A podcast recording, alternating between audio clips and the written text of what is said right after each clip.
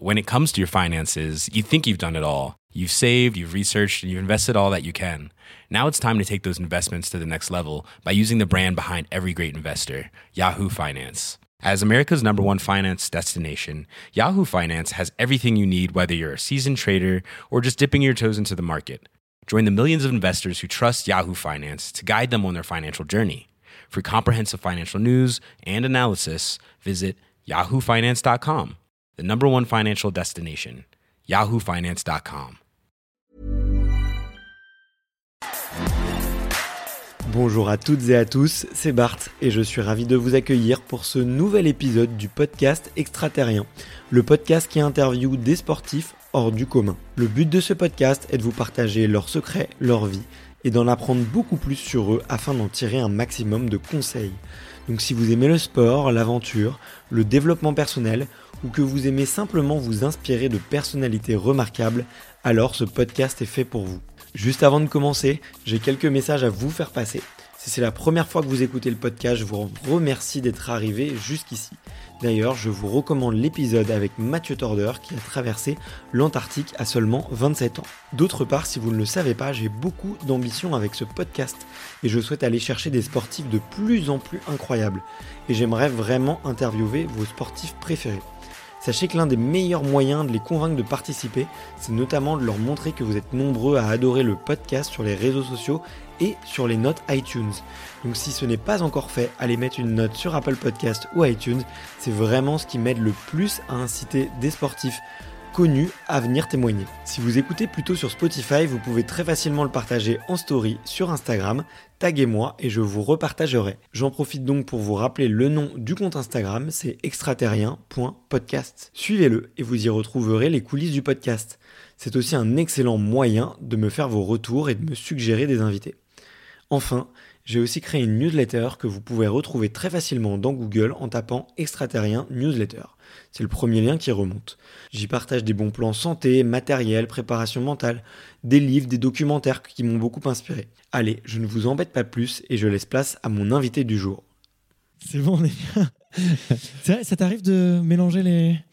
Ouais, bah, tu sais, ça fait 18 ans que je suis aux US. Donc, euh, je pense tout le temps en anglais, je parle tout le temps en anglais.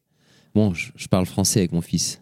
Beaucoup, donc euh, ça aide, mais, euh, mais c'est vrai que des fois, je me perds un peu entre les deux langues. Quoi. Parce qu'en fait, cha- chaque, J'ai pas langue, remarqué, est, j'allais te demander, mais là, j'ai- en se rencontrant, j'ai pas remarqué du tout. ouais, chaque langue a une logique différente, si tu veux. Ouais. Et donc, tu t'exprimes les choses d'une façon différente. Donc, des fois, c'est plus facile pour moi de dire les choses en français, et des fois, c'est plus facile en anglais. Et, euh, mais par exemple, quand j'écris, quand j'ai fait mes études à l'étranger, bah, j'écris mieux en anglais qu'en français. Mais après, si je révise mon texte et que je le traduis en français, j'arrive à le l'écrire d'une façon plus précise et plus concise. Et donc, en fait, c'est- bizarre. En fait, Je- les, les- les- ces deux langues sont très complémentaires. En fait. Ouais, ouais, ouais. Bon, ouais. Ça t'a servi d'avoir deux langues quand t'as fait ton TED Talk? Ah ouais, On ouais. ouais. direct dans le vif du sujet. Allez. Ah ouais, c'est parti. Bah, euh, ouais, le, le TED Talk, je l'avais fait à, à Berkeley, donc l'université de la Californie. Donc déjà, c'était super euh, intimidant, quoi.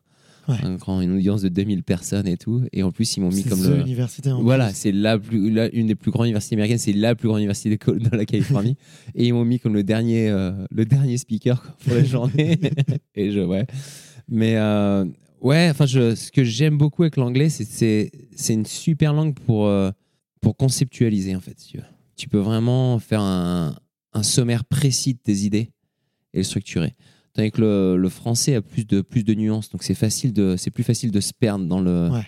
dans la description d'un sujet ou quoi. Mais l'avantage, ouais, c'est que tu peux être beaucoup plus précis. Donc, euh, donc les, ouais, je pense que le, le français est une langue, euh, une langue d'analyse et l'anglais est une langue de synthèse. Ouais, bien, bien, bien dit. Très bien résumé. Je suis d'accord.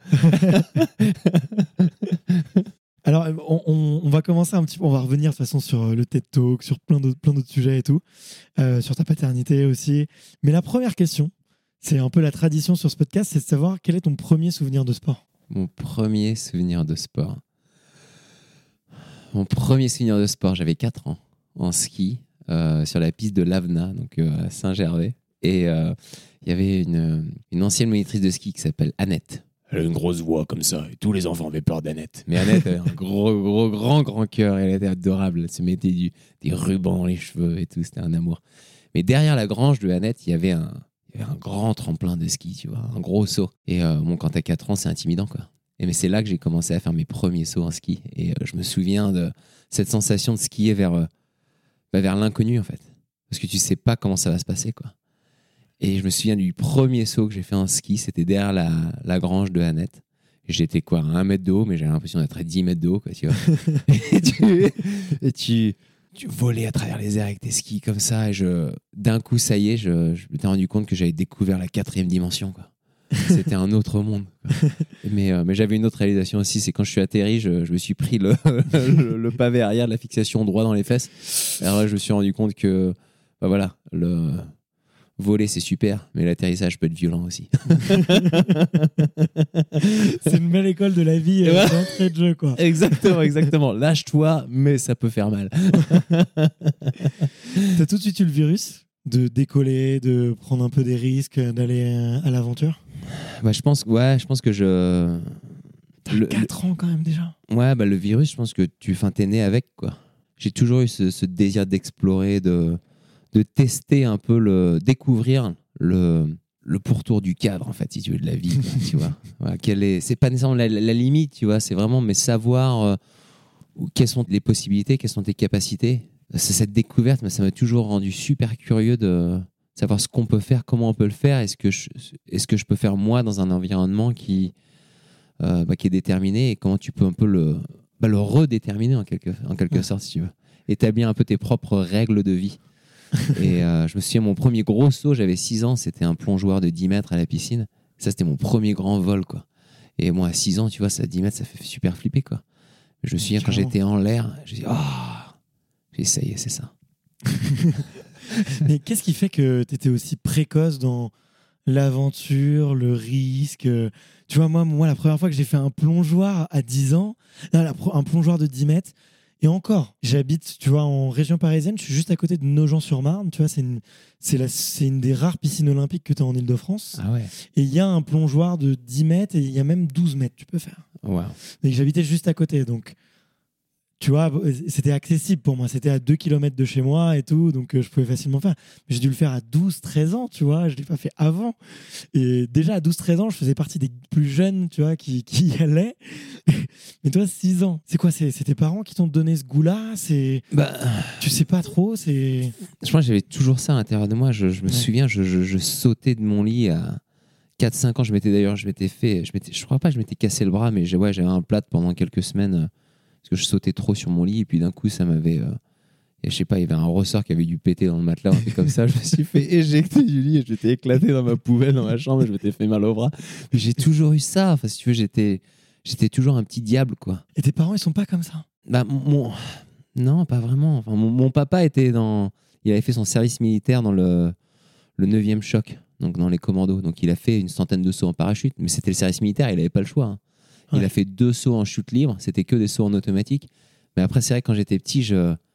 bah, j'ai grandi avec les histoires de, de, de l'armée de mon père. Quoi. Et ce, je pense que ça, ça a dû déclencher ouais, un, un esprit d'aventure, une curiosité. Et alors que mon père, est, c'est pas du tout un, c'est pas un casse-cou. Enfin, tu vois, et le, le, le- enfin, après, moi, je ne suis pas un casse-cou non plus, mais euh, je fais des trucs ouais, engagés ou, ou risqués, mais ou- enfin, qui sont dans un environnement dangereux. Bon, on va en parler plutôt euh, plus après, mais, mais je pense que ouais, c'est les histoires de mon père qui m'ont qui m'ont rendu super curieux par rapport au parachute et tout. Mais pour moi, en fait, c'est- c'est- c'est c'est- même à 4 ans, je me souviens, je me faisais mes, mes propres petits parachutes avec des sacs plastiques et mes G.I. Joe, je les lançais, du- et je les lançais dans la cage d'escalier. quoi. Ouais. J'ai toujours été mais, obsédé par le, le- ouais, le- la gravité. Quoi. Tu vois, tu- tu- sauter, tomber, voler. Quoi. Ça m'a toujours intrigué à fond et je, je savais que je, je savais que j'allais sauter en parachute dès que, dès que j'avais 3-4 ans. Que, enfin, je m'en souviens, quand j'étais petit, je vois un jour je ferai du parachute. Quoi. Ça, c'était sûr. Et ça a mis combien de temps avant de se réaliser? Mon premier en chute libre, euh, j'avais euh, 22 ans. Ça a pris du temps. Je voulais commencer plus tôt, mais euh, je m'étais pété les croisés deux fois en ski. et puis, donc, j'avais pas, entre récupérer tes blessures, et tout ça, machin. Mais après, en ski, ouais, déjà, bah, mes premiers euh, ouais, gros sauts en ski, tu vois, faire des, des saltos sur des barres, tout ça, machin, j'ai commencé ça genre à, ouais, à 15 ans à peu près. Moi, à l'époque, bon, maintenant, c'est rien. hein, les gamins font ça tout le temps, mais à l'époque, il n'y avait personne pour nous coacher, quoi. J'avais des skis géants et, euh, et des chaussures euh, avec 120 de flex, quoi, tu vois, et puis allez, on y va. je m'étais cassé le sternum quatre fois en deux ans, quoi, en apprenant tout seul. à- Enfin, j'avais des potes, tu vois, j'ai un pote qui savait faire des backflips, alors il m'a dit comment les faire? Mais les front flips, et trucs comme ça, je me suis démerdé tout seul, quoi. Donc c'est venu avec euh, beaucoup de dégâts. Ouais. Et surtout que maintenant, vous avez. Maintenant, on voit très souvent, tu vois, des, des ballons ou des. Comment dire un- Des matelas gonflables, tu vois, pour les Ouais. réceptions de saut. Mais ouais, 20, 20 ans en arrière, il n'y avait, il y avait pas tout ce matos-là. Bah, il n'y avait rien, en fait, fallait attendre un jour de peuf. Et quand tu avais un, un jour avec plein de poudreuse, bah, on faisait des gros tremplins et là, tu pouvais te balancer. Quoi. Et puis bon, bah, si tu atterrissais sur le dos, et tu vois, si tu as 30-40 cm de peuf, tu sens pas, tu sens pas grand chose. mais bon, tu peux quand même te faire mal. mais. Ouais, ouais, ouais, au limite, ouais, voilà. Mais bon, voilà. Donc après, c'était, ouais, les jours de peuf, c'était génial parce que c'est là qu'on pouvait essayer des trucs. Et- mais bon, fallait bien les replaquer dans la peuf parce qu'après, euh, vois, une semaine plus tard, ça allait être béton et là, fallait bien le replaquer, quoi. C'est vrai que la- la phase d'apprentissage était assez restreinte. faut faire gaffe. ouais. Mais moi, j'ai fait beaucoup de, de, de roller et de skate, tu vois, en étant plus jeune, tu vois. Cool. Et c'est vrai que le, la prise de risque, elle est différente parce que quand tu vas dans une rampe, tu sais tout de suite que ça va être hyper engagé et que t'as pas beaucoup d'autres solutions. Alors, il y avait Roller Park Avenue à Ivry-sur-Seine où tu avais un énorme bac de mousse et c'était le régal parce que tu pouvais, avais un tremplin, tu pouvais faire des, ba- des backflips, tu vois, un peu comme les gymnastes dans des gros bacs de mousse, tu vois, Ouais. ou comme les skieurs. Mais dès que tu arrivé dans la rampe, ouais, il y avait un truc où. où Bah, ouais. Bah, c'est du sérieux, quoi. Tu peux pas te Mm. planter. Tu sais, mon, mon fils fait beaucoup de skateboard et à 6 ans, il dropait déjà du vert, quoi. Tu vois, 2-3 mètres, quoi. Mais là, tu, ça fait flipper, hein. Quand tu vois un petit garçon comme ça sur un mur qui est, qui est même plus vertical, qui est genre surplombant, quoi. En skate et qui va dropper, quoi. Tu dis, putain. Là, mais là, je ouais, un jour, il me regarde, il met son skate sur le coping et tout. Il me fait, tu vois, papa, là, si tu tombes, tu vas droit à l'hôpital. et là, il drop, il leur plaque parfait, quoi. Je dis, bon. C'est osé quoi. Mais bon, après, tu vois, c'est. Il fait du skate depuis qu'il a 4 ans, il a un coach de skate, il passe par un programme qui lui apprend à faire tout ça. Et donc, c'est vrai que la génération de maintenant a une longueur d'avance. Parce que justement, ils peuvent bénéficier du, du carnage qu'on a, qu'on a survécu. C'est ça, qui est- c'est ça qui est beau aussi avec ce sport, c'est que. Enfin, ce sport, euh, ces sports, tu vois, de, le ski, le skate, le surf, euh, les sports de- d'action, quoi. Mais parce que tu as un côté euh, de mentorat, quoi, tu vois. Tu, tu, tu, tu passes un peu cette, euh, cette tradition, ton savoir-faire à un, à un gamin, et puis le gamin, après, il va faire ce que tu fais, mais dix fois mieux, quoi. Dix fois plus gros. Et c'est c'est magnifique, quoi. En fait, c'est bah, c'est un, c'est un héritage que tu, que tu peux transmettre. Et moi, je trouve ça magnifique. Ouais. Puis surtout en base jump, c'est comme ça que tu apprends. Je veux dire, souvent, tu as, des écoles de base jump et tout, mais souvent, c'est. Bah, tu as un pote qui fait du base, qui a appris par un autre pote, et tu as quelques sons en chute libre, et bah, on va t'amener une falaise ou un pont, et puis, allez, vas-y, quoi. Tu testes. Tu- ouais, tu, ouais, tu, tu testes pas, Tu- on peut pas, pas tester, tester. le, le, le C'est bass. t'y arrives ou t'y c'est- arrives ouais, pas, tu, voilà. Il y a, tu, tu vois, tu le fais ou tu le fais pas, il n'y a pas d'essai. Mais euh, c'est comme Yoda, quoi. Tu vois do or do not, there is no try. mais ouais, non, mais c'est ça qui est beau parce que tu te rends compte de la valeur du truc et de l'investissement humain, en fait. Moi, à chaque fois que je plie mon parachute, c'est. Je pense souvent à ça. Chaque partie du parachute que je plie ou chaque, euh, chaque suspente que, enfin, tu vois, que tu, que tu organises, que tu places bien, et ben tout ça, c'est venu avec des, plein de gens qui sont morts, plein de gens qui se sont fait mal, des, années et des années de, de découverte. Et maintenant, on peut bénéficier de, de tout le travail des pionniers, quoi, qui ont pu vraiment établir ça pour que tu puisses en profiter maintenant et que maintenant, tu, bah, c'est, c'est, pour ça qu'il faut amener ça au, à un niveau plus élevé aussi, quoi. Et puis après, justement, je suis sûr qu'il y a un gamin qui regarde ce que je fais là et qui dit, bon, bah, Giro, il est cool, mais euh, moi, je vais faire 100 fois mieux, quoi. Toi, c'était qui tes sources d'inspiration quand tu étais Euh, plus jeune? Bah alors moi, ça a commencé à 9 ans. J'avais vu un film euh, Pushing the Limits, mais Ouais. le, de 1992, qui était vraiment, un- je pense, le premier film un peu extrême de, de masse. Quoi. Je suis allé au cinéma le voir quatre fois, jusqu'à ce que ma maman pète les plombs, parce que je pense qu'elle sentait qu'elle elle perdait le contrôle de son fils. Et, et il, était, il était déjà attiré par une culture qu'elle n'approuvait pas. et donc c'était le, le personnage principal du film qui s'appelait Xigor Copeland, qui était joué par un Américain, Mark Twight. Et ce, ce film a changé ma vie parce que pour moi, c'est. Je voyais ces hommes qui, qui- des hommes, des adultes, mais qui prenaient des risques tels que ça paraissait complètement fou à la plupart des gens, mais il faisait ça tellement professionnellement. quoi. Il s'entraînait, il ça, il calculait tout, il faisait ça bien. Bon, bien sûr, c'était un film des années 90, c'était euh, super cheesy et tout, tu vois. Mais en même temps, moi, je trouvais ça vraiment leur, leur, euh, leur approche qui était super méthodique et tout du truc. Et moi, ça m'inspirait, quoi. Et en fait, euh, ouais, en voyant ça, je, ouais, ça m'a. Je, je savais que je faisais partie de cette tribu, mais que il fallait que justement que, mais que je que je, que je que je mérite ma place dans la tribu. Qu'il- qu'il T'as quoi, Voilà. du côté obscur de la Exactement. force. Ouais, ouais. après, je sais pas, c'est côté obscur, mais ouais, bon, ouais, c'est un peu dark. Mais bon, bref. Ouais. Mais après, si tu, tu sais- quand tu apprends à faire du ski dans, dans le pays du Mont Blanc, quoi, tu, tu, tu, tu grandis avec les histoires de, tu vois, de, de, de Boivin, de Valençon, enfin, tous ces, tous ces, tous ces grands noms, quoi. Après, tu vois, je pense que moi, Jean-Marc Boivin, c'est quelqu'un euh, que je respecte à fond parce qu'il enfin, il, faisait tout, quoi. Parapente, base, ski de pentraide, euh, super. Enfin, je veux dire, on a la chance d'avoir ce- cet- héritage, mais super riche, quoi, ici dans le pays du Mont Blanc, qui a, qui a, qui a influencé et inspiré euh, le, monde entier. Et donc, je pense qu'en en grandissant avec ces histoires de, ces légendes, de ces pionniers, et, euh, et puis après voir des images un peu choc, tu vois, les premières images de ski base que j'ai vues, c'était dans le film Pushing the Limit, tu vois. Donc ça, ça m'a, c'est ce qui m'a motivé. Je savais que j'allais faire ça avec ma vie. Je savais pas si ça allait être un boulot ou quoi, mais je me, tu te poses pas cette question en tant qu'enfant. Tu dis voilà, ça c'est, bah ça, ça va être ma quête et je vais faire ça quoi. Et euh, c'est ma direction. Et puis après, bon, quand j'ai déménagé aux US, j'ai, j'ai eu la chance de rencontrer Shane McCranky, qui est devenu un de mes, de mes mentors. C'est important d'avoir un mentor? Donc, Ah ouais, quand ouais. tu fais un sport extrême, euh, Ouais, c'est super important d'avoir un mentor parce que souvent les mentors ont été des pionniers aussi dans, un aspect du sport où, ont découvert des trucs et ils ont surtout survécu des, situations que personne d'autre n'a confrontées. Et à part eux. Et donc, du coup, ils peuvent te, transmettre un savoir qui va probablement te sauver la vie un jour ou, un autre. Tu vois. Bah, Shane, d'ailleurs, m'avait donné un, un conseil. euh, S'il y a un front flip qui se passe pas bien en ski, en ski base jump, et que tu t'emmènes la bride autour du bras, ce qui peut arriver, il dit voilà, alors bouge ton bras euh, comme ça, machin. Et il a pris une heure au téléphone pour expliquer comment le faire. Et l'année d'après, Shane est décédé en ski base. Et après son décès, euh, je suis allé sur le mont Hood euh, faire un saut en ski base et j'ai eu exactement ce problème sur une barre de seulement 70 mètres avec la bride qui s'est entortillée autour de mon bras. merde. Et je me souviens, je, je tombais et dans ma tête, j'ai eu ce, cette voix qui me disait genre euh, bouge ton bras.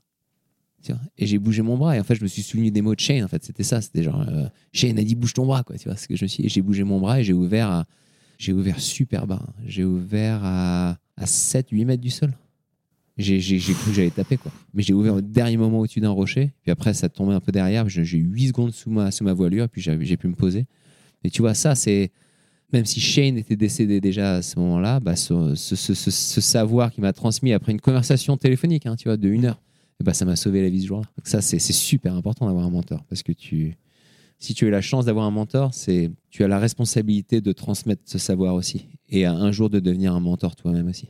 C'est une des questions que j'allais te poser justement. euh, tu mentionnais un petit peu ta, ta maman qui avait un peu peur et tout. Ça n'a jamais été un, un frein pour toi, tes parents, tu vois, ils t'ont poussé, ils t'ont accéléré, ils ont essayé de te retenir. Tu vois, et, et toi aujourd'hui, la deuxième question que j'ai envie de te poser là-dessus, et tu as mentionné ton fils et comment tu réagis. Qu'est-ce que tu as envie de refaire et qu'est-ce que tu n'as pas envie de refaire? Parce que tu as, forcément un, un esprit pa- paternel, tu vois, qui a envie de protéger ses enfants et, et de, le- de lui indiquer la, la bonne voie dans laquelle aller, tu vois? C'est c'est dur, tu vois, c'est dur à dire de à quel point faut protéger un enfant, à quel point faut le pousser, à quel point faut lui donner des, des, des- de la liberté? Ouais, ouais, non, ouais, c'est compliqué tout ça. Bon, bah déjà, donc, le- la famille à la base. euh, bah non, pour moi, c'était encore plus une, une source de, de motivation parce que j'avais un, environnement très instable à la maison. Tu vois. Mm. Mon père était euh, euh, un, un homme très, très, très doux et attentionné, mais très distant en même temps, tu vois. Mm. Il s'occupait de nous, mais pas trop. Mais c'était euh, quelqu'un de posé et, et- et- et très, très gentil. Mais euh, ma mère, c'est plus compliqué. c'est euh, ma mère, c'est la définition d'une euh, d'une narcissiste abusive, quoi. Tu vois. Donc pour moi, Ah, c'était euh, un environnement super instable et étouffant à la maison. Mais après, tu t'en rends pas compte quand t'es enfant, en fait, si tu veux, parce que tu, tu, tu questionnes pas tes parents, quoi. Donc j'avais des j'ai des sœurs donc plus plus âgées. Ma plus grande sœur a 12 ans de plus que moi, donc c'était elle un peu vraiment ma vraie maman, si tu veux. Et après, j'avais des sœur jumelle de qui a 9 ans de plus. Et, euh, et donc, du coup, moi, j'étais un peu le, le petit prince, le, le dernier, tu vois. Donc, je faisais un peu ce que je voulais, même si. Le même- joli petit Ouais, canard. le- Joli vilain Ouais, petit le- canard. voilà, exactement. Mais bon, après, je, donc j'avais, quand même beaucoup de liberté, et puis j'avais tellement d'énergie, et puis tu vois, mes, mes parents m'ont eu beaucoup plus tard que mes, que mes sœurs, donc je pense qu'ils ont, ils ont un peu, pas abandonné, mais ils m'ont, ils m'ont laissé faire quand même pas mal. Mais c'est vrai que l'ambiance était tellement euh, suffocante à la maison que pour moi, non, c'était. euh, et, et- et sans, sans m'en rendre compte, parce que quand t'es petit, tu peux pas l'analyser, ce truc, tu peux seulement le ressentir. Ouais, tu le vis. Et ouais, tu le vis, c'est tout. Et donc, du coup, moi, je, bah, je vivais, c'est tout, quoi. Je prenais mon vélo, je, je partais, je me souviens, à 9 ans, je partais tout seul en vélo en montagne pendant 5-6 heures, quoi. Ouais, Et, juste pour euh, pas être à la maison, quoi. Bah, c'était pas que pour pas être à la maison, c'est pas dans ma tête, je me disais, bah, je veux pas être à la maison, c'est que non, je voulais faire quelque chose de spécial avec ma journée, quoi. Je voulais vivre ma vie, quoi. Je voulais que ça compte. C'est pour ça aussi, je pense, quand j'ai vu ce film Pushing the Limit et puis, euh, et puis entendre les histoires de tout- tout- tout- toutes ces légendes de la montagne, pour moi, c'est des personnes qui avaient compris le sens de la vie. Et c'est ça qui m'avait inspiré, en fait. C'est quoi fait, le sens de la vie, du coup? bah, c'est c'est la réalisation, la réalisation de soi, je pense. C'est tu vois, c'est trouver ce qui te, bah, ce qui te botte le plus et de, et de dédier ta vie à, à tes passions. La passion est un sens à la vie. Après, ça c'est pour moi. hein. Je pense qu'il y a des gens qui vont, qui seront pas nécessairement d'accord, mais euh, que ça soit, que ce soit ta passion, que ce soit ouais, le, le sport, que ce soit euh, rencontrer l'amour de ta vie. Enfin, je veux dire, c'est- c'est- c'est- ça, c'est des choses auxquelles tu as envie de te dédier. Ouais. C'est des choses auxquelles, que, si tu les aimes véritablement, c'est des choses auxquelles tu serais prêt à, à- à mourir. Et donc, euh, ça lie un sens à ta vie. C'est une quête existentielle. Et ça, c'est quelque chose que j'ai compris très tôt, même si je pouvais pas le- l'exprimer. en tant qu'enfant, je le ressentais et je l'avais compris. Et pour moi, c'était indéniable. Et après, tu vas à l'école et tu, tu fais tes devoirs et tu dois faire tout ce que tu tout ce que tu es censé faire pour, euh, pour respecter les étapes de, de, pour, pour, pour mériter ton émancipation. et, euh, et en fait, ouais, pour moi, je me sentais toujours un peu, euh, pas en conflit avec ça, mais en décalage. Et donc, du coup, c'était toujours jongler les deux, tu vois. Jongler un peu tes, tes obligations, tes obligations euh, de, de, de la société, entre Mhm. guillemets, tout en ayant le, le courage de, de respecter tes obligations euh, existentielles. Donc voilà, c'est ça ce que j'ai trouvé. Ça, c'est ce que, c'est pour ça que j'étais, moi, j'étais le gamin qui avait 12 de moyenne, euh, satisfaisant, mais peut mieux faire. Parce que je savais que voilà, ouais, j'aurais pu avoir, euh, je Ta pense, euh, réalisation 15, était pas 16, là-dedans, 16, quoi. 17, 18 de moyenne si je voulais. Mais je sais que voilà, si je faisais ça, bah, il y a un gros prix à payer. Et le prix à payer, c'est que je pourrais pas faire du ski ou tous les sports que- qui m'ont aidé à me développer en tant que personne à côté. Et donc c'est ça en fait, je pense que c'est c'est ça le c'est ça qui est difficile dans la vie hein. c'est c'est trouver cet équilibre entre ton sens du devoir envers le envers l'environnement et les autres et le sens du devoir envers toi-même. Ouais, exactement. Puis toi, tu as eu cette chance, tu vois, de, de trouver ta voie euh, hyper vite, d'avoir des rêves euh, hyper jeunes, tu vois.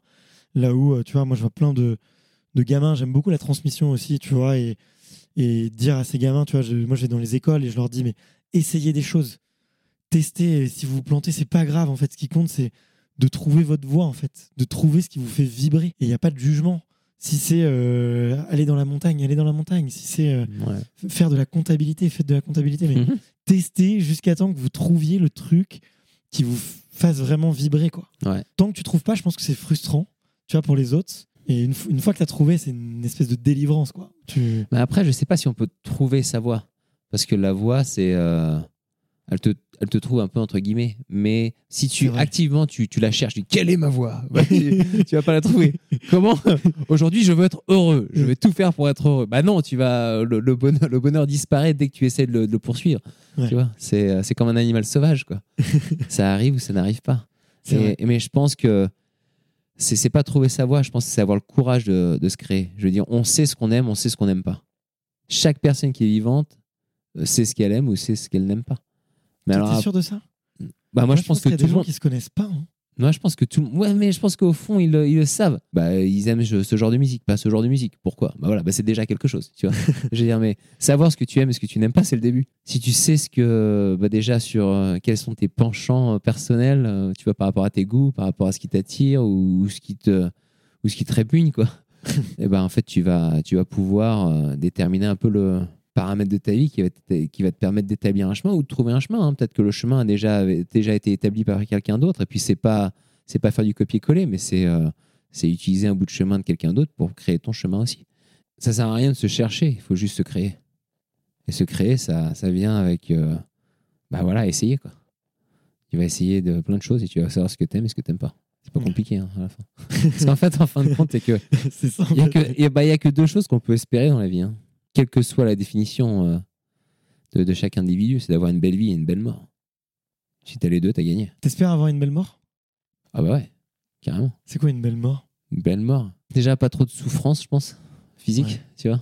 J'en parlais justement, juste avant de faire ce, ce podcast, de- de- de- d'Adrien Duvillard, Ouais. grand skieur euh, melgevant, qui a eu une, une- une mort parfaite, quoi. À 83 ans, 84 ans, il est mort avec ses chaussures de ski au pied. Il a eu une crise cardiaque, je crois, sur sa piste préférée euh, en son domaine skiable. Alors ça, c'est une mort magnifique. Il est mort dans ses chaussures de ski sans nécessairement avoir eu un, accident euh, horrible et traumatique et traumatisant et, et- décédé à 30 ou 40 ans ou 20 ans, tu vois. Non, le gars a eu une vie complète et il est mort de ces choses. Et ça, c'est une belle mort. Une belle mort, si je peux, euh, si je peux m'éteindre face au Mont Blanc dans un alpage et, euh, et voir toutes les voies que j'ai pu skier et, euh, devant la montagne qui m'a appris l'amour et le respect, bah ça, ce serait une belle mort. Ok, c'est tout ce que je te souhaite.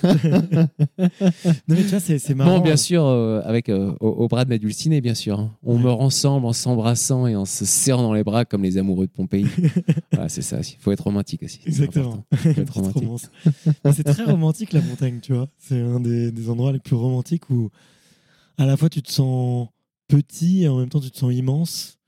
Tu te sens connecté et tu te sens aussi libre de toute contrainte, tu vois. Donc euh, c'est un endroit qui est tellement beau, tu vois. Je, trouve, euh, moi c'est ça que j'adore avec quand je vais justement à la montagne et que je rencontre des gens qui vivent ou qui ont un attachement particulier, c'est que tu sens que ça te file une énergie supplémentaire, tu vois, dans ta vie et que tu as une connexion en plus, quoi. Je trouve que spirituellement, ça te ça t'élève un peu, tu vois. Ah bah 100%. C'est euh, c'est quelqu'un d'ici de, de, euh, qui avait dit une fois, je crois que c'est un médecin qui fait beaucoup de randonnées et tout, mais je ne sais, je ne sais pas le nom de la personne, mais cette personne a dit euh, en quand je vais en montagne, je monte avec des questions et je reviens avec des réponses. c'est ça en fait, c'est une aventure extérieure qui va déclencher une introspection. Tu vois, et tu, tu réfléchis à tout. Et pour moi, je pense que une des, des- plus grandes leçons que j'ai apprises en montagne, c'est l'acceptation de soi-même quoi, et de sa vie. Parce que tu te connectes complètement à ton environnement, tu connais ta place, mais en même temps, tu perds pas ton sens de tes désirs, ton sens d'ambition, ton de, de, de- de réalisation de soi, mais tout en étant remis à ta place par, euh, par les dangers, par, euh, parce que la montagne va peut te faire ou, ou ce qu'elle te, ou ce qu'elle te met euh, devant toi, qui va te mettre à l'épreuve physiquement et mentalement, tu vois. Mm. Et donc, tu n'as pas le choix, mais de, de connaître ta place quand tu es en montagne. Et puis, si tu connais pas ta place, de toute façon, tu vas pas survivre. Donc, c'est comme ça. et donc, en fait, c'est c'est nécessaire aussi. Et pour moi, c'est c'est la connexion entre tu vois, cet esprit moderne qu'on a, qu'on a développé avec ce- un intellect moderne. Tu vois, on, on fait des maths, on conduit des voitures, on sait analyser des situations. Mais souvent, on oublie un peu notre connexion, euh, on oublie un peu nos émotions. Je pense qu'on insiste tellement sur cette intelligence euh, tu vois, mentale qu'on oublie l'intelligence émotionnelle aussi à l'école, tu vois, des choses comme ça. Et la montagne, euh, t'apprends à allier les deux. C'est ça être un être complet, c'est être une personne euh, rationnelle, mais en même temps émotionnelle. C'est marrant, tu vois, là où beaucoup de gens ont vachement peur de la mort, toi, tu as l'air de l'avoir euh, acceptée, tu vois. Elle est un peu à côté de toi. Ou, moi, je, pense que si on demande à 95, 99% des gens, tu leur demandes, ouais, euh, comment est-ce que tu aimerais mourir ou est-ce que tu as une définition de la mort, tu vois, ils seraient incapables de répondre. Moi, j'admire ça chez toi, cette capacité à dire, mais ouais, moi, je veux ça, je veux ça, je veux ça, je veux ça. Tu la côtoies, tu vois. Tu le frises de temps en temps, tu le touches du bout des doigts. T'en as plus peur, du coup? J'ai accepté la mort il y a longtemps, mais euh, je pense que ouais, j'ai toujours, euh, bien sûr, j'ai de l'anxiété, c'est ce qui me garde en vie, tu vois. Bien sûr, j'ai de la peur. Ouais, j'ai peur tout le temps en montagne, hein. chaque fois. Ouais, à chaque fois, ouais. Mais en même temps, quand tu as peur, mais que tu acceptes ta place en montagne aussi, tu, bah, c'est le chemin, le chemin de, de la transcendance nécessite la sérénité. Et quand tu as cette sérénité face à, à des situations euh, critiques ou qui, qui, qui font super peur, quoi, mais que tu, tu arrives à, à les approcher de façon calme et posée, tu peux pas approcher ces situations euh, de façon posée si tu n'acceptes pas ta mort. Avant chaque saut en base jump, je, bah, je fais toujours un peu une liste de- des pour et des contre. Je me demande à chaque fois, avant chaque saut, si j'accepte le risque. Et si je n'accepte pas le risque, je ne saute pas. Donc à chaque fois que tu vois un saut, euh, donc pour l'instant, j'ai accepté le risque ouais, Il y a quoi comme critère 1400 fois. Wow. 1400 fois en base jump Euh, non, j'ai que. Après, tout moi, confondu. ouais, tout confondu. 50-50 base jump, je suis libre, quoi. Mais euh, je devrais avoir beaucoup plus de sauts en base là. Mais en fait, tu vois, je fais beaucoup, beaucoup de ski l'hiver. Après, je fais du ski base. Et puis après, en fait, euh, je saute que à fond en base, genre un tiers de l'année, tu vois. Parce que le reste de l'année, je m'entraîne ou je, je fais d'autres trucs. Ou alors, tu vois, l'automne, je saute pas trop parce que les conditions commencent à changer. Tu te prépares pour l'hiver, tout ça. Non, en fait, si tu veux, c'est. Ouais, je, bon, après, mais des fois, je pars, euh, je vais me faire un trip et je me fais 50 sauts en une semaine, tu vois. Donc ça arrive, tu arrives à garder pendant une semaine cet engagement qu'il faut, tu vois? J'en parlais justement avec, euh, avec Kevin Roland, tu vois, et il me disait, tu vois, sur, euh, dans certains sports extrêmes, enfin, lui en tout cas avait du mal, tu vois, à reproduire un effort hyper engagé plusieurs fois dans une même journée parce que c'est ça te lessive, quoi, tu vois. Ouais, non, non c'est prenant. Après, si tu fais euh, 30, 50 sauts en une semaine, j'ai fait quoi 30 sauts en deux jours une fois? Mais quand tu, fais un truc comme ça, déjà, tu, bah, tu, tu te prépares, tu t'entraînes ou tu, ou tu te prépares déjà mentalement, tu vois. Mais euh, je pense que ça, ouais, c'est, je pense que c'est c'est- aussi, c'est pas quelque chose que tu peux faire tout le temps. Mais ça revient justement au concept de, la mort dont on parlait tout à l'heure, c'est bah, le memento mori, quoi. Souviens-toi de ta mort. Parce que euh, la, la mort est, est ce qui donne la valeur à la vie, bien sûr. Tu vois, c'est un peu cliché de dire ça, mais c'est vrai, quoi. C'est si tu réfléchis, la, la mort est le seul, la seule chose qui connecte chaque personne sur cette planète. Ouais, C'est la seule commun. chose qui connecte tout le monde. Quelle que soit ta culture, quel que soit ton âge, quels que soient tes, euh, tes goûts, la mort est le seul dénominateur commun. Et c'est ce qui donne la valeur à tout, parce que tu... Putain, ça serait chiant d'être immortel quand même. Parce que tout, tout perd sa valeur. Ouais, c'est bon. De toute façon, je vais vivre pour toujours, on s'en fout. Quoi. Je peux recommencer demain. Ouais, non, exactement. peux Non, tout non, faire non, voilà. Là, tu dis non, écoute, mec, euh, chaque seconde qui passe là, qu'est-ce que tu fais de ta vie? T'abandonnes déjà? Ou t'as déjà essayé de vivre ta vie? Ou t'as déjà abandonné? Ou alors est-ce que tu fais vraiment ce qui est important pour toi et, et pour les personnes qui sont autour de toi aussi? Savoir trouver cet équilibre entre être là pour les personnes que t'aimes et, et savoir te créer toi. Bah, encore une fois, moi je pense que tout, tout revient à ça et je pense que le, ce, ce- ce rappel de la mort est, c'est super important. quoi. C'est c'est très sain, en fait. Ouais. Et je pense que ce qui est malsain, c'est de ne pas réfléchir à sa mort, de ne pas penser à la mort. Moi, je me souviens, hein, j'étais vraiment curieux du, concept de la mort, de, de, de, de- d'essayer de comprendre ce que ça représente ou de la, définir dès, dès l'âge de 4 ans. Quoi. Je me souviens, je me mettais au lit et je fermais les yeux, tu vois. Un, un soir particulièrement, j'étais au lit et j'ai. Tu sais, quand t'es gamin et qu'on te dit, allez, là, tu dois faire dodo. tu, vois, alors, tu te mets au lit et, et tu fais de ton mieux pour faire dodo, mais t'es pas fatigué, tu vois. Alors, t'es au lit avec tes peluches et tout, là, et tu fermes les yeux. Et on t'apprend, on t'apprend pas à tu sais, euh, Ouais. faire de la cohérence cardiaque ou essayer de t'auto-endormir. Non, on te... non, fais dodo. Ouais, ouais. bon, allez, au lit, basta, hein, là, il y en a marre, fais dodo. Alors, je me souviens, j'étais au lit et je ferme les yeux et, et là, je, impossible de, dormir, tu vois.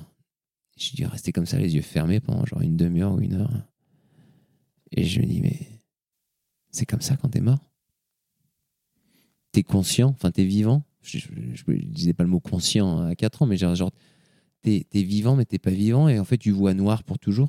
Et, tu vois, après euh, réfléchir, réfléchir à ça pendant, genre, je sais pas, une demi-heure, comme ça, je commence à, je commence à paniquer, quoi. Je commence à pleurer et tout, machin. Et puis là, euh, je crois qu'une de mes sœurs m'a entendu et euh, elle me fait descendre en bas pour voir ma mère. Et puis, euh, puis là, ma mère qui était toujours euh, très froide et pas très, très maternelle, tu vois, elle fait Oh, pourquoi tu pleures Je bah, J'essaie de dormir, mais je. euh, Est-ce que quand t'es mort, tu, tu vois noir pour toujours Enfin, tu vois, j'étais j'étais en état de panique, quoi, tu vois. Et puis là, mère euh, hollandaise éduquée par un, catholique hollandais, tu vois, mon grand-père était hardcore catholique et tout, machin. euh, alors elle me dit, oh ben non, quand tu meurs, tu vas au paradis. je suis, euh, ok. Et après, je remonte à la chambre, mais j'étais pas du tout satisfait par sa réponse. Je me dis, il y a, ça, il y a anguille sous roche, là. C'est un peu chelou. Je... Non, là, je sens qu'il y, a une- y a une fourberie. et, je suis me remets au lit, et puis là, je me suis bah, c'est la première fois que je me suis rendu compte qu'en fait, euh, personne ne sait ce qu'il y a après. On n'a que des suppositions. Je dis, bah, clairement, elle sait pas ce qu'il y a après. Elle parle du paradis, mais c'est quoi le paradis C'est qui Dieu? C'est quoi ce truc euh? C'était un concept tellement étranger pour moi. Que je dis, bah, en fait, la seule chose que je sais, c'est que je suis vivant là. Et bah, j'ai pas le choix mais de, que de réaliser mes rêves. C'est là, maintenant. Peut-être qu'il y a quelque chose de mieux après, mais peut-être pas.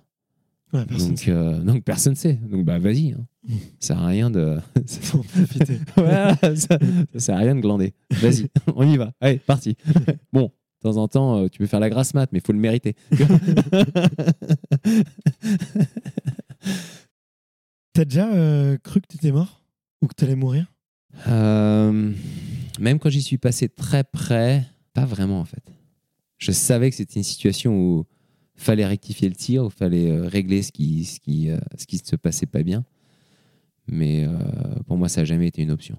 Quand j'avais sauté le Cervin en ski base, j'avais tapé un rocher juste avant de sauter et j'ai pu mettre juste un petit peu d'impulsion avant de sauter. Donc je suis parti en, salto avant dans la face nord du, du Cervin, hors de contrôle. Quoi. Et juste avant de partir, quand j'ai perdu mon ski, je me souviens, le premier truc que je me suis dit, et j'ai pensé en anglais, c'est marrant parce que bon, comme je vis aux États-Unis depuis presque 20 ans, je pense tout le temps, souvent en anglais, plus qu'en français. Et je suis euh, don't pull a Shane. Fais pas comme Shane. Parce que Shane était donc bon, en ski base, mais avec une wingsuit, il avait vraiment compliqué le truc, mais il avait jamais tiré Avec son une parachute. wingsuit, il a fait. Ouais, il sautait en ski base, en wingsuit, il enlevait ses skis, il faisait un double salto arrière, enlevait ses skis, et après il volait en wingsuit. Un il faisait ça pendant son saut, il enlevait ses skis? Ouais, donc il avait un système, c'est les anciennes fixations Tyrolia qui avaient le pavé arrière qui, euh, qui s'aplatissait au lieu de remonter. Ok. Et donc c'était un système inversé. Et donc il mettait un câble relié à sa fixation et qui était attaché à sa wingsuit en velcro. Donc il partait en double salto arrière. Dans le deuxième salto arrière, il avait ses mains déjà sur ses mollets. Il tirait les câbles, donc ça enlevait les skis. Et puis après, il partait en wingsuit. Il les, skis, les skis, ils disparaissaient. Ouais, il disparaissait. Donc ça, c'était le côté qui était pas cool. euh, C'est que voilà. Mais bon, tu sais, c'était une autre époque aussi. hein. C'était, euh, c'était le début des. Enfin, tu vois, c'était 2000. euh, je sais pas, c'était 2004, 2005, 2006. Il est mort en 2008. Ouais, donc c'est le début de la- de, C'était le début. ouais. Ouais, c'était. le- bah, c'était pas le, le début, début, mais c'était là où ça commençait vraiment à, exploser, à Ouais. prendre de l'importance. Et euh, au niveau du ski base, tu sais aussi. Et puis je pense au niveau environnemental, je veux dire, on faisait encore un peu moins attention à ce moment-là, tu vois. Moi, quand j'ai commencé le ski base, par exemple, euh, bah, Shane jetait ses bâtons, moi je jetais mes bâtons en montagne, quoi.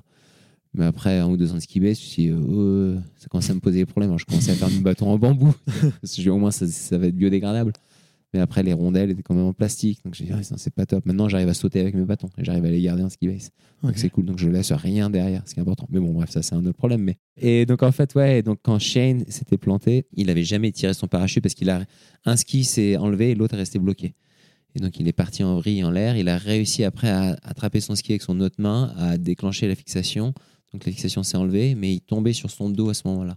Donc, il voyait pas le sol arriver. Et j'en ai parlé avec JT Holmes qui, qui sautait avec Shane. Ils avaient mal évalué la, la taille de la falaise aussi.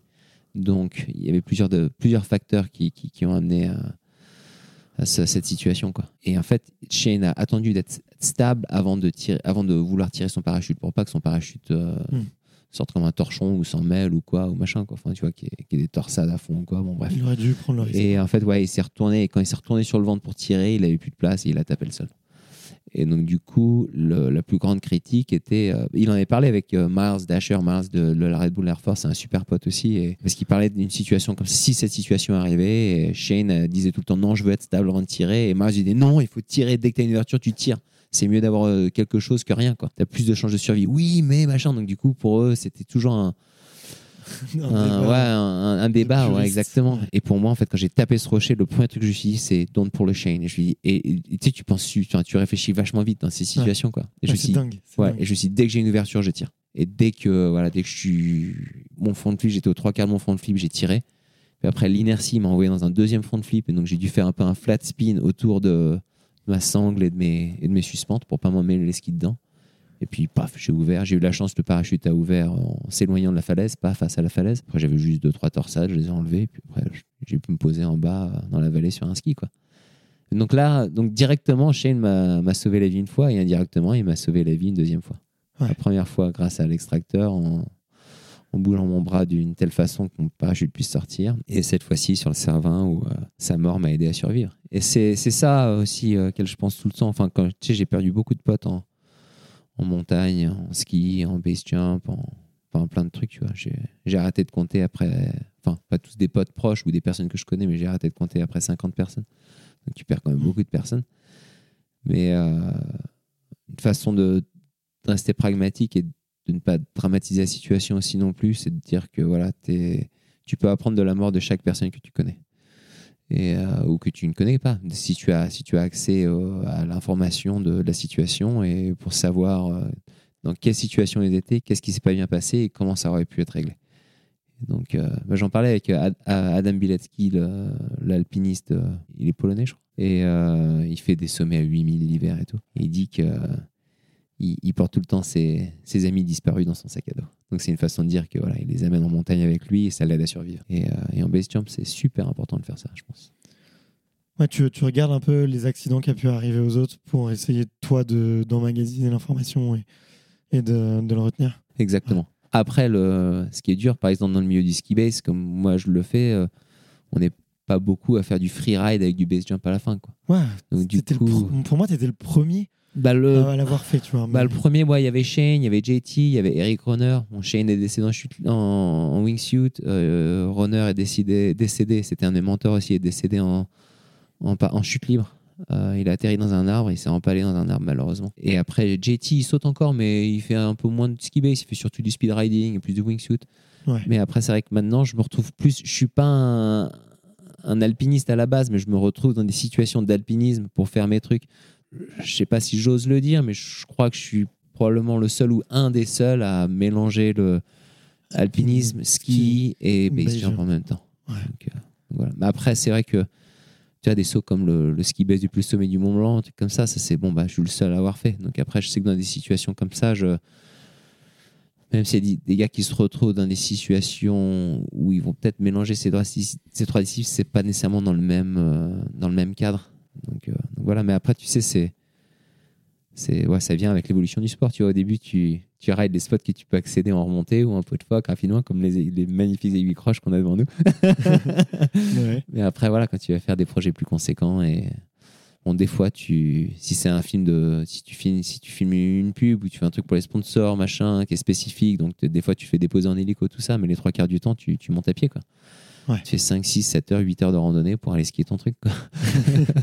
Ouais, c'est la base. Ouais. C'est génial. C'est la face cachée du, du sport, quoi. Ouais, bah c'est exactement. Et puis c'est ça en fait, c'est que quand tu vois le saut, bah c'est juste euh, c'est juste une partie du truc. Parce qu'en fait, c'est un voyage à travers les montagnes. Et c'est ça pour moi qui, qui donne une valeur complète au truc. Tu as cette, cette situation bah, d'ascension qui est euh, qui est une introspection en fait. si tu veux. Tu t'analyses, tu, tu absorbes, tu cogites, tu tu réfléchis sur euh, sur ton environnement, sur toi-même, tout ça. Et c'est- c'est c'est- c'est vachement enrichissant. Après, tu as la phase euh, ski et base jump qui est, bah, qui est magnifique. hein. Tu, tu voles sur la neige et tu voles à travers les airs. Mais après, il faut rentrer aussi. Donc après, Ouais. tu, des fois, tu tapes, euh, tu vois, genre 4-5 heures pour rentrer. quoi. Et donc, en fait, des fois, tu dois crapahuter encore un peu, tout ça, machin. Et en fait, tu, ouais, tu te... c'est un, un, un grand voyage à travers les montagnes. C'est ça qui est beau. Comment est-ce que tu choisis un projet? Tu vois, bon, juste après, on, on parlera de, de, ce fameux, de ce fameux saut, tu vois, mais aujourd'hui et à l'époque, comment est-ce que tu choisissais un projet? Bah, moi, c'est simple en fait. Je me, j'oublie pas de me laisser inspirer par les montagnes. Je regarde, je regarde tout le temps. Je suis curieux. Tu vois, je regarde même des photos où et euh, ah putain, il y a ça qui serait, oh, ça, ça serait une ligne de ouf. Je pense que j'ai encore cet esprit assez, euh, cet esprit d'enfant, tu vois. Je Mm. pense. J'ai presque 40 ans, mais je me sens encore comme un enfant. J'ai encore cet esprit de, de découverte. Quoi. Je, suis, je suis un affamé de la découverte. Quoi. Tu vois, et euh, c'est ça, je je pense que c'est l'inspiration. Après, tu vois, tu, des fois, tu as, ouais, as des gens qui te donnent des idées. Ah, il y a ça, tu regardé. Après, tu, tu, tu fais tes recherches un peu. Soit ça t'intéresse, soit ça t'intéresse pas. Donc, ça dépend. Donc, moi, ouais, c'est vachement. euh, je fais pas un projet pour me dire euh, Ah ouais, ça, ça va être cool. euh, je vais avoir plein de vues, ça va faire une vidéo de malade. Non, après, ouais, bien sûr, je, je filme tous mes sauts. hein. et euh, je trouve ça super cool de filmer. Il y a un aspect créatif au truc. De bien filmer un truc, c'est super sympa. Et puis après, ça te permet de revivre ce moment et aussi de le partager avec les autres. La Bien première sûr. étape, quand tu as une passion, c'est de la vivre. Et la deuxième étape, c'est de la partager. Et euh, donc, filmer, ça te permet de faire les deux. Mais après, il faut, faut faire attention de ne pas tomber justement dans, cette, euh, dans, dans une approche euh, trop ambitieuse et narcissiste. Quoi, tu vois donc, narcissiste, narcissiste. Narcissique. Narci- narcissistique, pardon. Ouais, narcissiste en anglais. Tu vois, c'est ça le problème quand tu, quand tu vis en Amérique depuis trop longtemps. Je pense, je pense en anglais et pas en français. C'est horrible. Mais bon, voilà. en fait, tu vois, il faut, faire, il faut, faut, faut garder les choses pures. Il faut les faire bien. Il faut les faire. euh, faut les faire parce que justement, tu. Simplement parce que tu es inspiré et que tu aimes ça, quoi. En fait, c'est, ça revient tout le temps à l'amour, quoi. C'est tout. c'est beau l'amour. hein. What is love? Exactly. Et, euh, bah écoute, euh, je suis hyper content qu'on soit là d'ailleurs, tu vois, en face de, de cette montagne, parce que moi j'ai découvert, tu vois, je t'ai découvert, euh, mais c'est quoi, c'est il y a 11 ans, 12 ans que tu, que tu fais cette, que tu fais ce saut? Ce spot, ouais, je skie Lake Vicroche depuis. mon premier ski base, c'était en décembre 2009. Mais après, la deuxième fois que j'ai skié, c'est là où ça a vraiment été plus connu à travers la vidéo de, de GoPro qui s'appelait euh, Avalanche Cliff Jump, où on avait skié la face et il y avait une énorme avalanche qui s'est déclenchée. Et en fait, on a échappé à l'avalanche en, sautant la barre de 200 mètres en base jump, quoi. et donc, ça, je mettrai les liens parce que cette vidéo est mythique, tu vois. Moi, je découvert comme ça et je me suis dit, waouh, ces mecs sont tarés, ils sont géniaux. Et tu vois, et j'avais pas fait forcément le, tu vois, là, le, le rapprochement quand, quand je regardais ton compte et tout. Et c'est un pote à moi, tu vois, qui lui a fait beaucoup de freestyle et tout, qui me dit, mais vas-y, va voir Mathias Giraud, tu vois. Et euh, je lui dis, c'est quoi son compte et tout? Et il me dit, ouais, euh, de Frenchy et tout, machin, super Frenchy et tout. Et je regarde, je dis, ouais, ok, trop cool et tout. Il me dit, mais si, c'est- c'est lui qui avait fait cette fameuse vidéo il y a 11 ans et tout. Donc, tu vois. Et là, je regarde, on revoit la vidéo et je fais, mais ouais, j'ai regardé- j'avais regardé au moins 10 fois à l'époque, tu vois. et c'était, ouais, mais c'était, pour moi, c'était une des premières vidéos de GoPro qui avait vraiment explosé. C'était la première vidéo virale de GoPro, la toute première. Ouais. C'était la Co- héros. comment ça se passe d'ailleurs avec eux? Tu filmes et après tu les appelles et tu leur dis, écoutez les gars, j'ai peut-être un truc. ça, les, les choses ont changé avec GoPro. hein. Ça fait, ça fait quoi euh, 12 ans que je bosse avec eux? Donc maintenant, c'est bon, il y a, il y a- il y a une, il y a une- une procédure pour faire les choses. Tu vois, tu as des projets, tu, tu soumets des projets. euh, S'ils peuvent, s'ils peuvent participer, ils vont participer. Sinon, après, tu te fais, tu te fais. Après, moi, de toute façon, mes projets, mes projets vont, vont arriver de toute façon. hein, que, que les sponsors aident ou n'aident pas. euh. Moi, de toute façon, c'est toujours comme ça que je suis positionné comme sportif. Quand j'approche une marque ou quoi, j'ai voilà, voilà mes projets. Je vais les faire avec ou sans vous. Mais si vous voulez faire partie de ça. Ce serait cool qu'on bosse ensemble. Mais de toute façon, je vais le faire. Donc, donc ça, c'est, parti. Mais là, pour cette vidéo, c'était ouf parce que c'était les débuts de GoPro. Ils venaient juste, enfin, c'était pas les, les débuts de la marque, mais c'était quand les choses commençaient vraiment à, Se à structurer. Voilà, ça, c'est exactement. Et, Ils voulaient vraiment accélérer, tu vois. exactement. Et c'était la, la première caméra haute définition. C'était la, la Hero, quoi. C'était même pas Hero 1, c'était juste la euh, Hero HD. C'était comme ça, c'était tout, quoi. Et bon, bref. Et là, je, on venait d'avoir un, team manager, quoi, qui commençait à. euh, mon pote Jemo, c'est un super pote maintenant, et, lui, c'est un, un vétéran de, du, snowboard et de, de plein, de plein de sports, tu vois. De, bon, bref. C'était un des gars qui avait aidé à lancer euh, GNU et Liptech aux US et tout. Enfin, le mec est super calé, euh, super skieur, super snowboarder, skater. Donc, il- le mec, c'est un, c'est un, c'est un couteau suisse, quoi, tu vois, des, des sports extrêmes, quoi. Il peut tout faire. S'appelle comment? Jemo tu Jemo, Chris Jameson, c'est son nom, mais il- on l'appelle Jemo. Et bon, et là, donc Jemo était notre team manager. Et là, cet hiver, j'avais un budget voyage de merde. J'avais genre euh, 3000 euros pour voyager pour faire toute ma saison, quoi. Tu vois, c'était un truc, euh, j'avais aucune thune. C'était, tu vois, c'était 2000, euh, ouais, 2011. Et mon but, euh, c'était de venir dans les Alpes pour sauter le Cervin, tu vois. J'avais toute cette, euh, cette liste de trucs que je voulais venir pendant deux semaines. C'était, c'était un moment, en fait, c'était à l'époque où, c'est, un peu hardcore de dire ça, mais genre, euh, je partais dans mes tris, j'ai dit, bon, bah, j'espère que je rentre à la maison de ce trip. Tu vois, c'était genre, c'était même des, des phases de découverte pour moi où j'avais tellement la hargne et l'envie d'y aller que j'y allais à fond, quoi. Et j'étais prêt à ne pas revenir, quoi. Tu vois, c'était vraiment, euh, allez, on y va, euh, c'est tout ou rien, quoi. Tu vois. Mais euh, là, j'avais été opéré du genou et j'avais, j'avais eu une hernie juste quelques mois avant, donc j'avais recommencé à skier juste trois semaines avant. donc j'avais pas fait beaucoup de ski. Je dis bon, je vais pas aller sauter le Cervin cash. peut-être que je me fasse un ski base que j'ai déjà fait avant pour me mettre en jambes. J'avais des nouvelles paires de skis, j'avais des nouvelles chaussures. Euh, donc tu vois, j'avais plein de trucs. Donc je voulais reskier les croches pour, euh, pour me mettre en jambes. Et là, euh, j'ai mon pote Stéphane, on se connaissait juste un peu comme ça. On n'avait jamais skié ou volé ensemble. Il me dit Ah, si tu refais les croches, tiens-moi au courant. Je peux voler en speedrun derrière toi et te filmer. Alors je l'appelle ce matin. Lui, il avait fait la bringue en plus la veille. Donc du coup, il se lève tard et tout. Ouais, ouais, je te retrouve à midi là-haut. Je Ok, ça marche. Donc on arrive à midi et tout. Après, on monte à pied des croches, tout ça, machin. Et euh, puis après, ouais, on a eu cette fameuse vidéo. Mais bon, bref, pour, le voyage avec GoPro, justement, genre, euh, euh, quand j'avais un budget de voyage horrible, bah, je leur ai envoyé un email. Genre, est-ce que vous pouvez m'aider à juste avec un billet d'avion pour l'Europe? Parce que j'essaie de faire tous ces projets et tout. Et là, je reçois un, un email avec un mot. Il dit oui. Et après, je reçois un deuxième email. Le deuxième email, c'est ouais, mais t'as intérêt à filmer à fond et tout. On a payé pour aucun trip pour personne pour l'instant. On- ouais, la marque est en train de décoller, mais on peut pas se le permettre. Et là, mon manager me dit je, je vais payer pour ton billet avec ma, ma carte de crédit personnelle et je vais faire une facture de frais à GoPro après. J'espère qu'ils vont me rembourser. quoi. Je suis putain. euh, et, euh, il fait ouais, écoute, là, je- t'as intérêt, à- t'as intérêt à choper des trucs de ouf. quoi. Je fais. Ok, no pressure. J'ai bah écoute, euh, merci. Alors je suis arrivé ici, mais avec une pression de ouf, quoi. Ouais. Et, euh, et du coup, on fait cette, euh, cette descente d'échauffement avec Stéphane. Lui, il avait jamais utilisé une GoPro en plus. Tu vois, j'avais mis le, le, le strap, tu sais, qui met autour de ta tête, autour de son casque. Il avait même pas le, le, le truc autocollant sur le casque. quoi, tu vois. Ouais. je lui dis voilà, appuie sur ce bouton, vole, essaie de pas mettre tes skis dans le shot et essaie d'être stable et filme-moi quand, quand je saute, quoi. Ok, et puis là, bon, on a cette vidéo, on fait péter une avalanche de ouf et tout, machin, on super saut, on a tout nickel et tout. Et là, je rentre et j'envoie, euh, j'envoie un email. euh, non, j'appelle mon manager à GoPro. Et je fais, hey, Jemo, euh, we just got the shot. On vient juste de choper les images. Il me fait, mais de quoi tu parles? T'es arrivé hier dans les Alpes. Je fais, ouais, je sais, mais on a eu le shot, quoi. Je, je t'envoie des. Je, je lui ai envoyé plus juste des prises d'écran. Je, je t'envoie des prises d'écran. Et là, je lui ai envoyé le truc. Et là, il me rappelle tout de suite. Il me fait, oh putain. Ça y est, t'as chopé le truc, quoi. Je- ouais, mais c'est pas fini. hein. Attends, on va faire le serment. On a fait le serment 4 jours après. Après, on a fait des sauts à Cham. On a fait un double backflip sur un- une barre de 80 mètres au-dessus du, du glacier d'Argentière.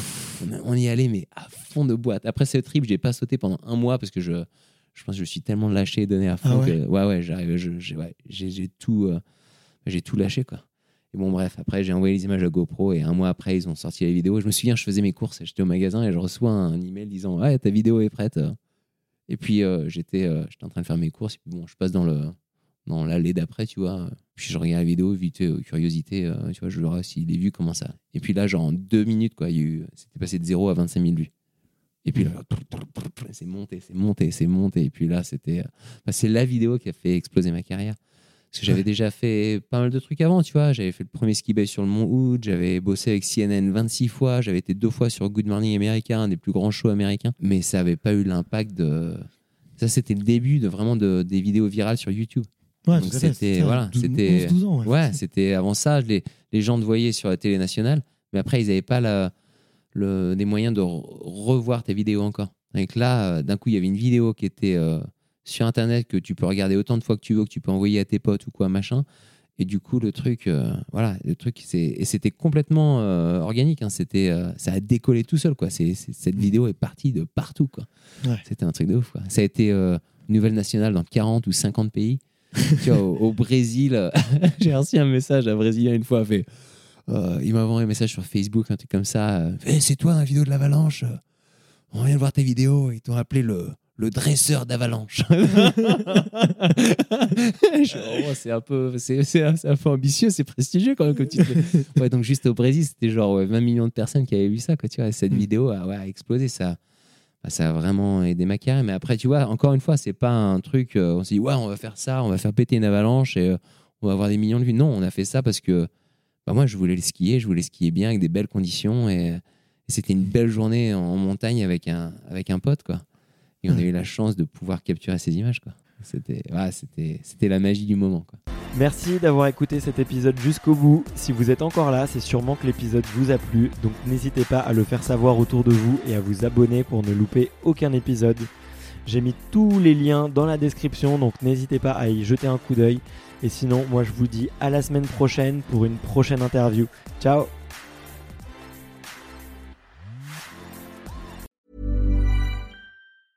when it comes to your finances, you think you've done it all. You've saved, you've researched, and you've invested all that you can. Now it's time to take those investments to the next level by using the brand behind every great investor, Yahoo Finance. As America's number one finance destination, Yahoo Finance has everything you need, whether you're a seasoned trader or just dipping your toes into the market. Join the millions of investors who trust Yahoo Finance to guide them on their financial journey. For comprehensive financial news and analysis, visit yahoofinance.com, the number one financial destination, yahoofinance.com.